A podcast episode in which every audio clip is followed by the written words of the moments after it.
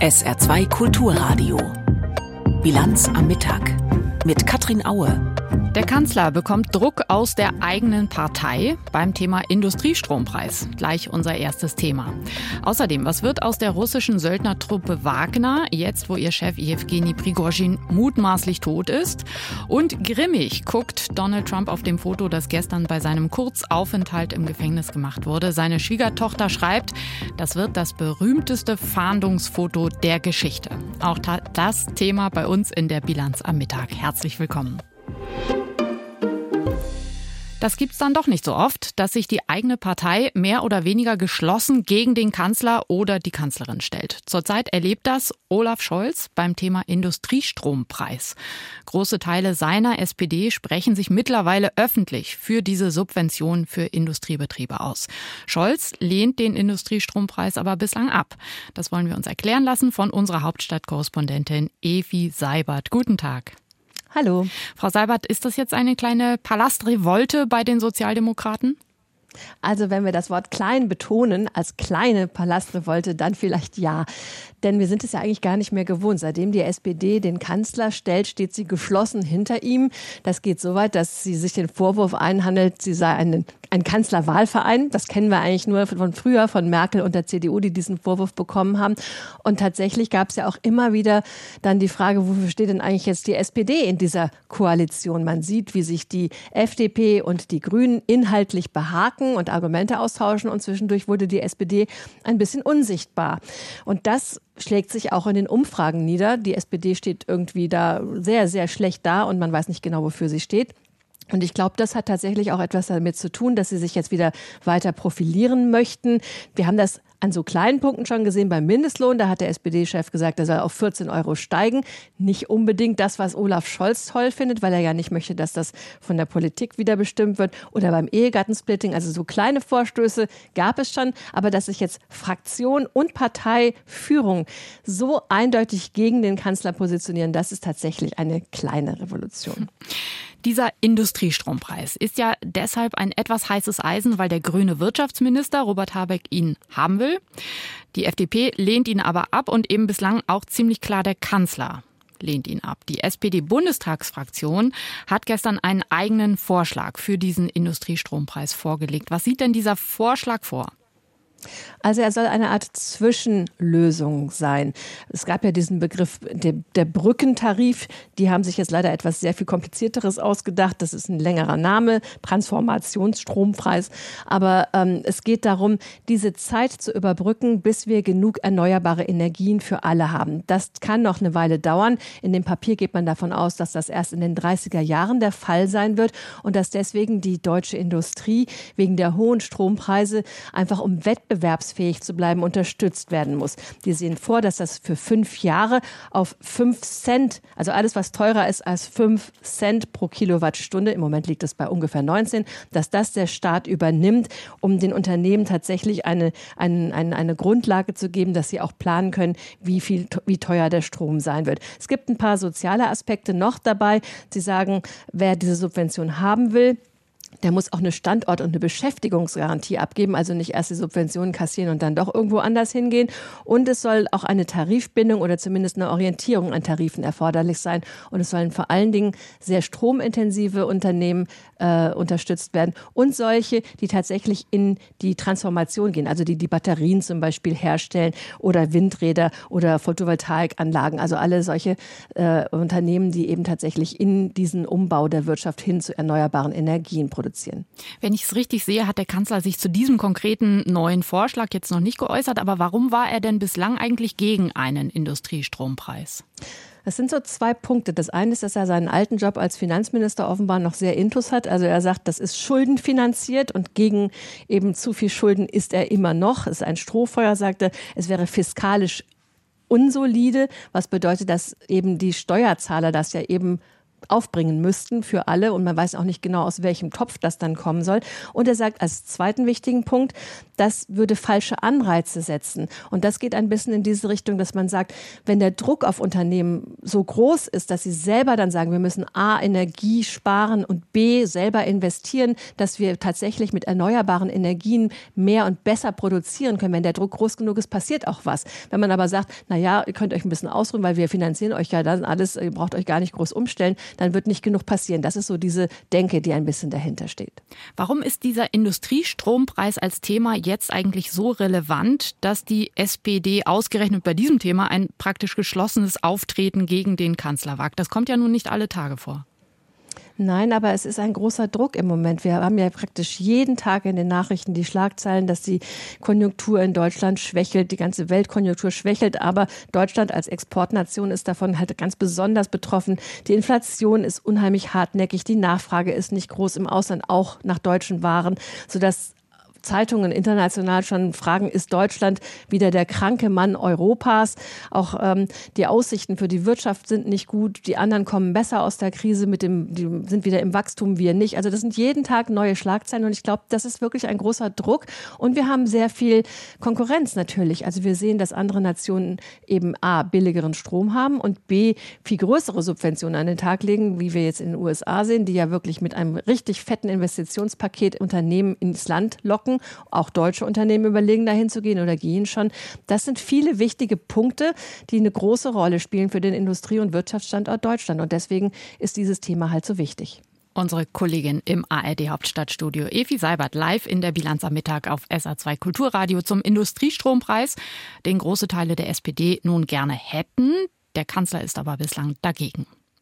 Wir bleiben im Bereich Wirtschaft. Nicht allzu gute Nachrichten gibt es da von den Statistikern. Sebastian Schreiber. Die deutsche Wirtschaft tritt auf der Stelle. In den Monaten April bis Juni verharrte das Bruttoinlandsprodukt auf dem Niveau des Vorquartals. Das hat das Statistische Bundesamt mitgeteilt und damit eine erste Schätzung bestätigt. Immerhin technisch gesehen befindet sich die deutsche Wirtschaft damit nicht mehr in einer Rezession. Im vierten Quartal des vergangenen Jahres sowie in den ersten drei Monaten des laufenden Jahres war die Wirtschaft noch geschrumpft. Unter Ökonomen sorgen die aktuellen Wirtschaftsdaten dennoch für Ernüchterung. Sie sehen in der Stabilisierung der Wirtschaft im Frühjahrsquartal keinen Wendepunkt hin zu einem Wachstum.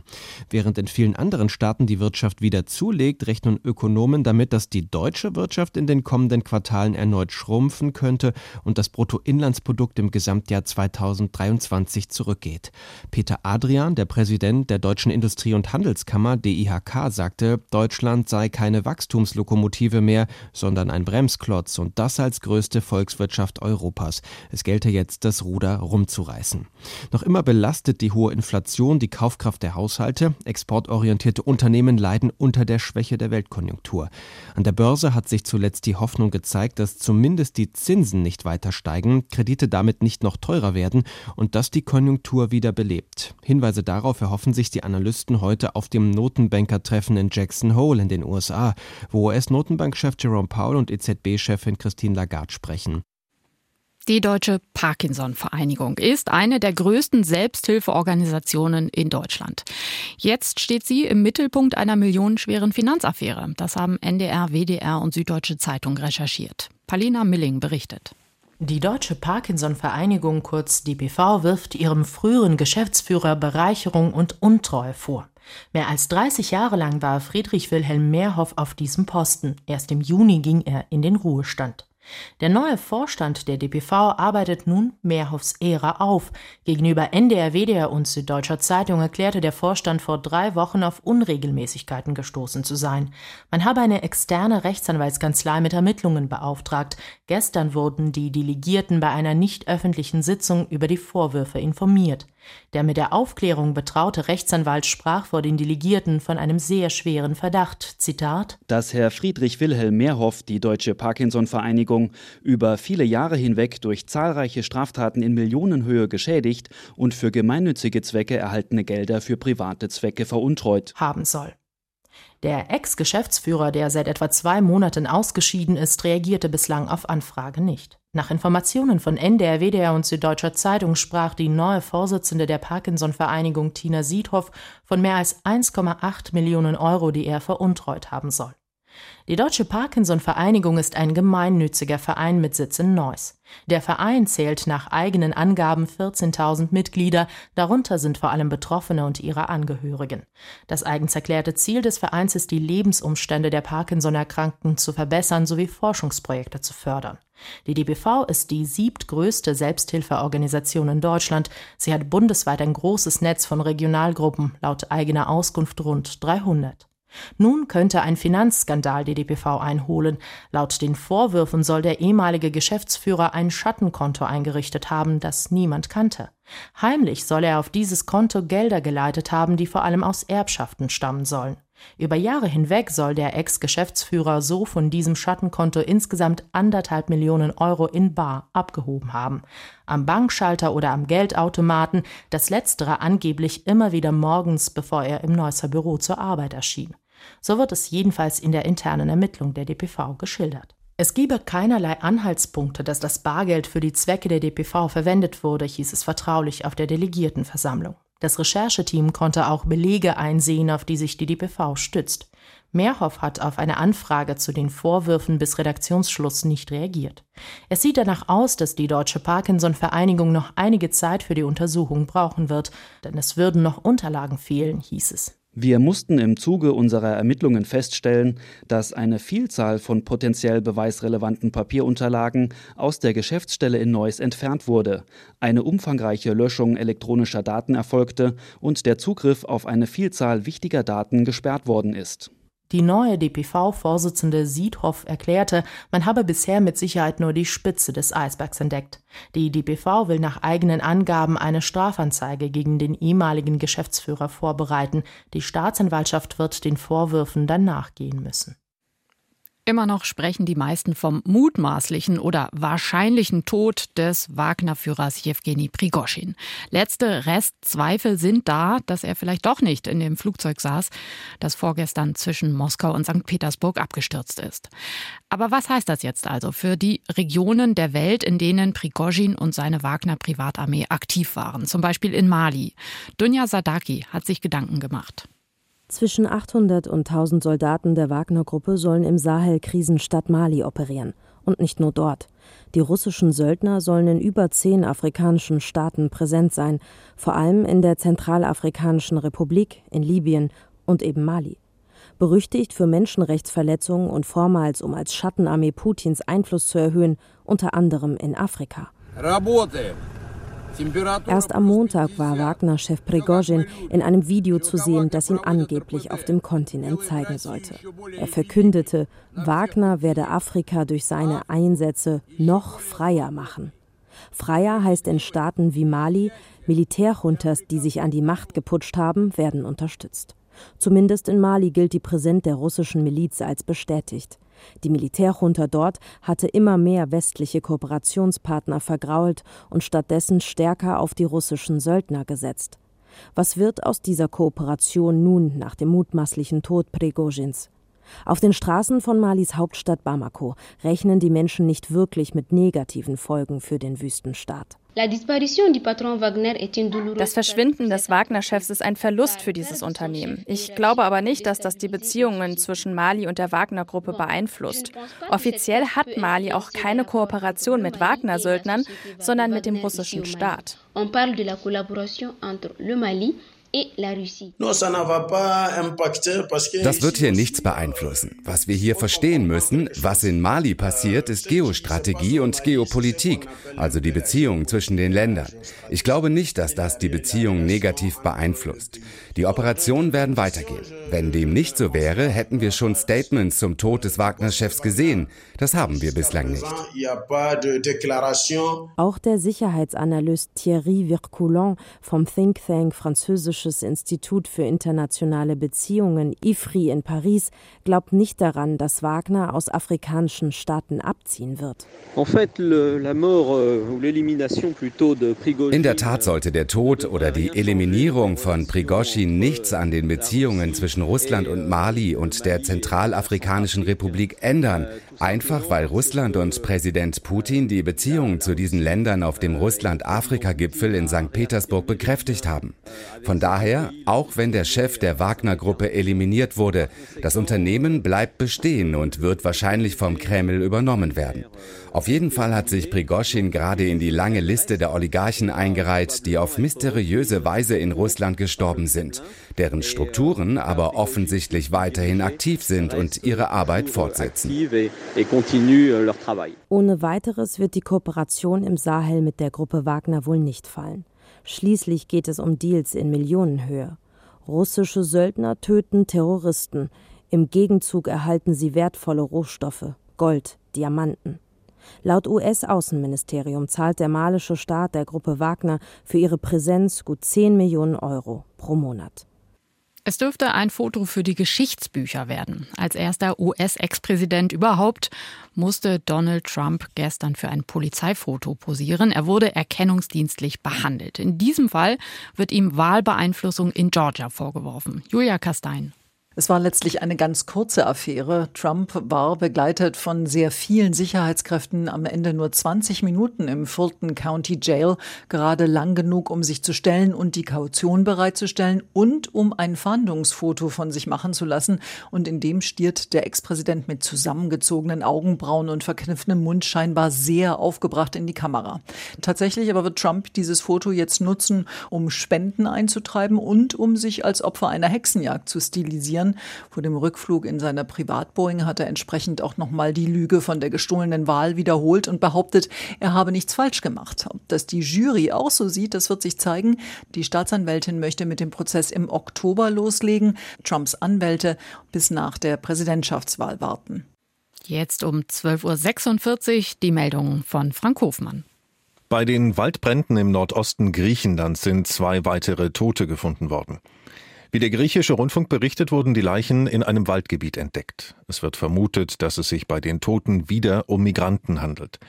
Anfang der Woche hatten die Behörden in demselben Gebiet bereits 19 verbrannte Leichen von Migranten geborgen.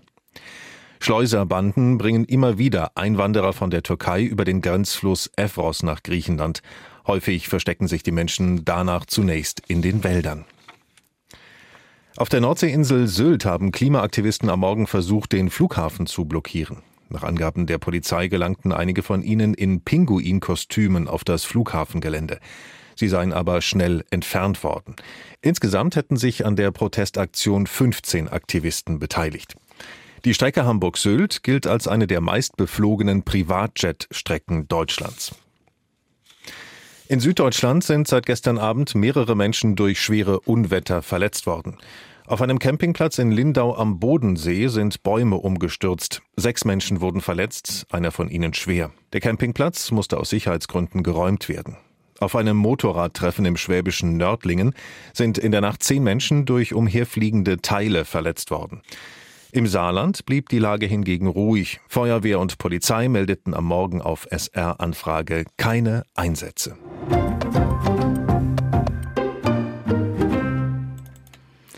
Die Entwicklung scheint unaufhaltsam. Immer mehr Menschen konsumieren Online-Nachrichten nicht mehr über die Webseiten oder Apps von Zeitungen, Fernsehsendern oder Hörfunkstationen direkt, sondern in den sozialen Medien. Sie gehen also nicht auf, ich sag mal, süddeutsche.de, sondern haben sich daran gewöhnt, dass über Twitter, Instagram oder Facebook schon das reingespült wird, was sie an News brauchen. Aber das setzt natürlich voraus, dass die sozialen Netzwerke die Nachrichten auch verbreiten.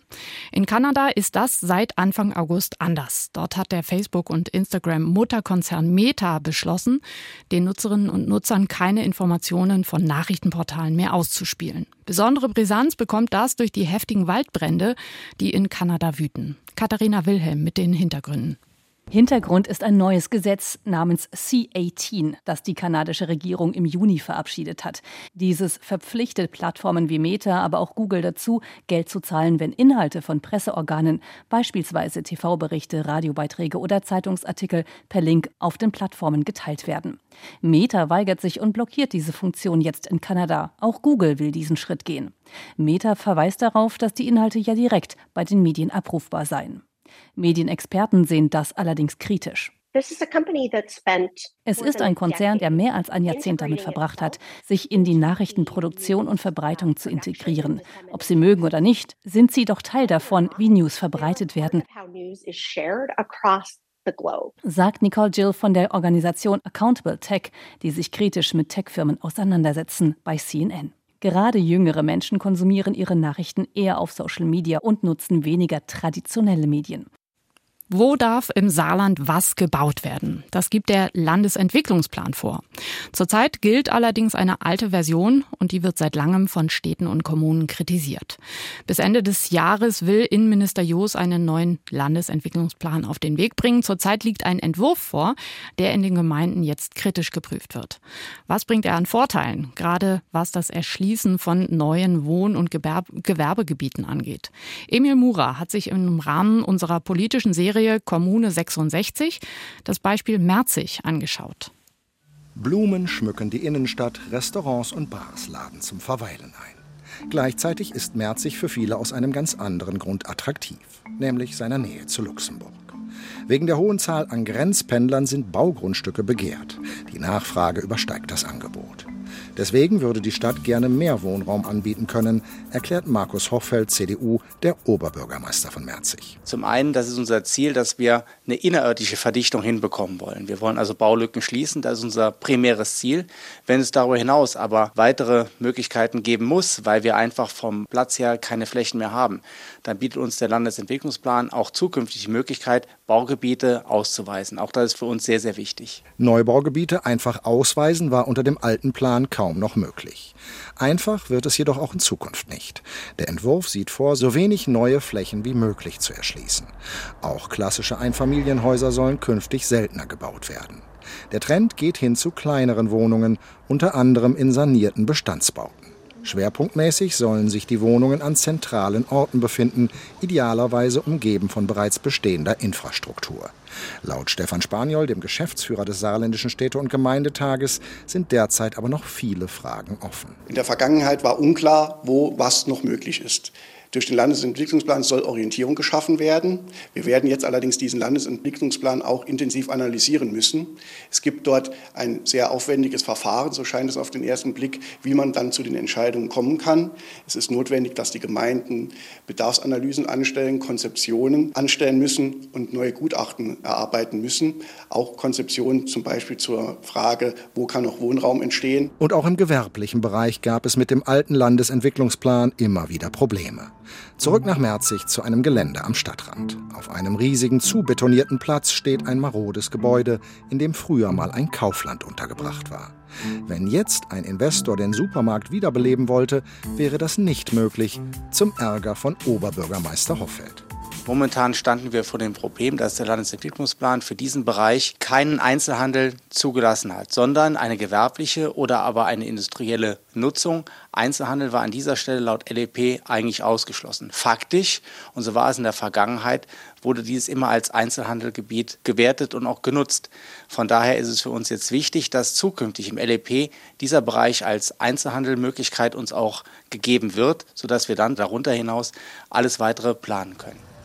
In den nächsten Wochen und Monaten will die Stadt Merzig den mehr als 150-seitigen Entwurf des Landesentwicklungsplans genau unter die Lupe nehmen. Ebenso wie die anderen saarländischen Städte und Gemeinden. Die Landesregierung will den Landesentwicklungsplan noch bis Ende des Jahres auf den Weg bringen. Ob dies im vorgegebenen Zeitplan gelingt, wird auch davon abhängen, wie viel die Kommunen an dem Entwurf zu beanstanden haben. Aus BRICS wird BRICS Plus. Die Gruppe wichtiger Schwellenländer will sich mehr als verdoppeln.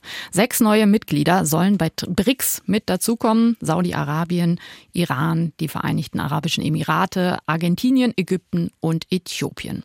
Das haben die bisherigen BRICS-Staaten auf ihrem Treffen in Johannesburg beschlossen. Wir haben darüber berichtet. Was das für die deutsche Außenpolitik bedeutet, berichtet Markus Sambale. Wie umgehen mit BRICS, der Staatengruppe, die noch größer und mächtiger werden will?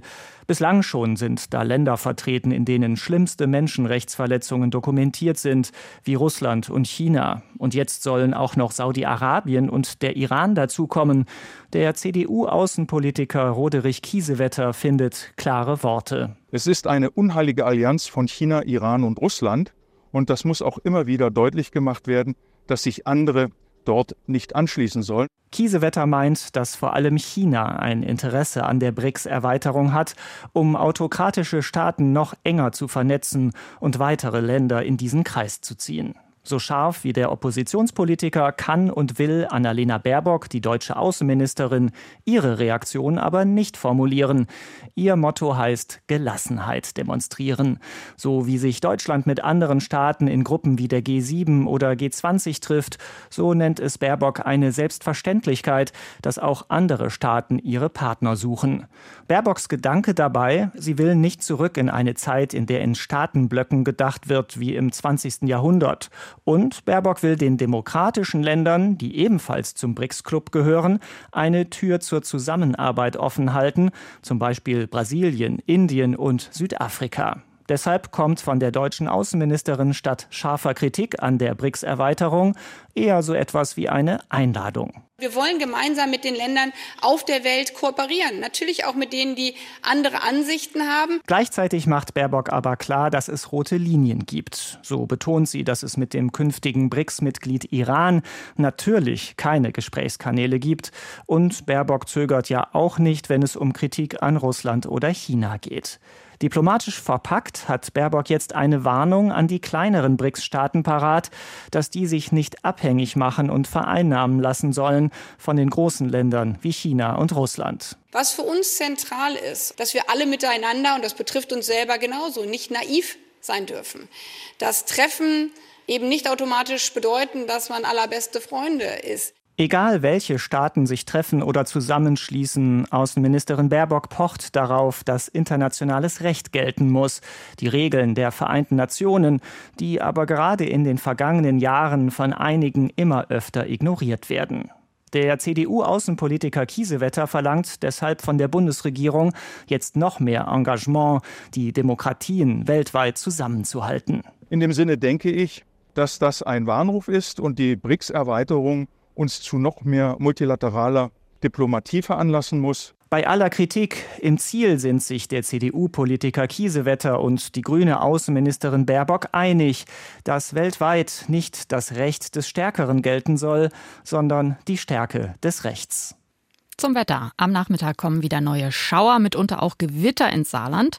Und ab heute ist es deutlich kühler als in den vergangenen Tagen. Heute maximal 24 bis 28 Grad, morgen nur noch 20 bis 24 Grad. Das war die Bilanz am Mittag. Ich bin Katrin Aue. Danke fürs Zuhören. SR2 Kulturradio. Auslandspresseschau. Zum mutmaßlichen Tod des russischen Söldnerchefs Jewgeni Prigozhin schreibt die ungarische Zeitung Nepsovo Der ehemalige Hotdog-Verkäufer Prigozhin wurde in den letzten Jahren zu einer der einflussreichsten Persönlichkeiten seines Heimatlandes und dank des Ukraine-Krieges zu einer der beliebtesten. Während die russische Armee in der Ukraine zum Synonym für Unfähigkeit wurde, erwies sich seine Gruppe Wagner bei der Einnahme von Bachmut als schlagfähig. Er geriet mit der russischen Militärführung in Konflikt, der er vorwarf, seine Frontkämpfer nicht ausreichend zu unterstützen. Aus Rache zog Prigozhin mit seinen Söldnern gegen Moskau, als ob er damals geglaubt hätte, dass nicht Putin, sondern er im Land das Sagen habe. Er hat sich selbst überschätzt und sich zu seinem eigenen Verderben geirrt. Das System Putin vermochte er zwar zu erschüttern, doch am Ende besiegelte er mit seiner Aktion sein eigenes Schicksal. Die britische Times meint, Prigozhin sei auf Befehl von Präsident Putin getötet worden.